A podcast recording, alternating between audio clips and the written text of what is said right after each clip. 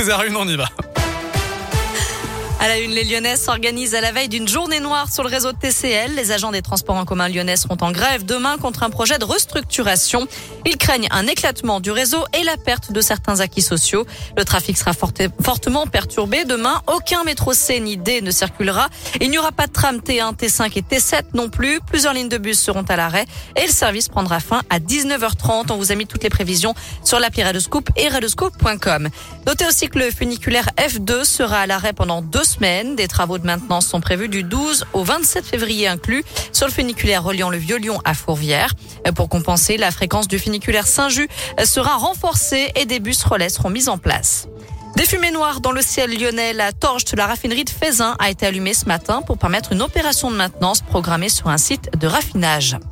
À retenir aussi ce footballeur lyonnais dans la tourmente. La fondation Brigitte Bardot, spécialisée dans la protection des animaux, veut porter plainte contre Kurt Zuma. L'ex-joueur stéphanois, aujourd'hui à West Ham, en Angleterre, est mis en cause dans une vidéo publiée par la presse britannique où on le voit frapper à plusieurs reprises son chat. Le club a dénoncé ces actes.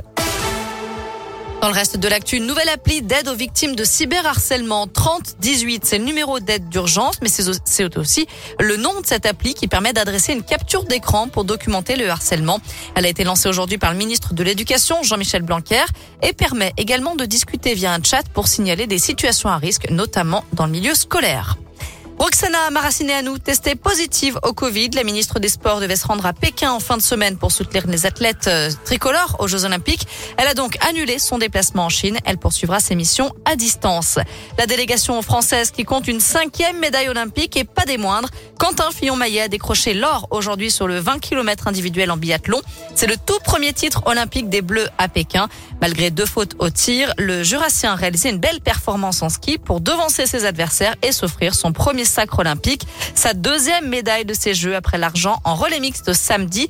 C'est la troisième médaille en trois épreuves pour le biathlon français.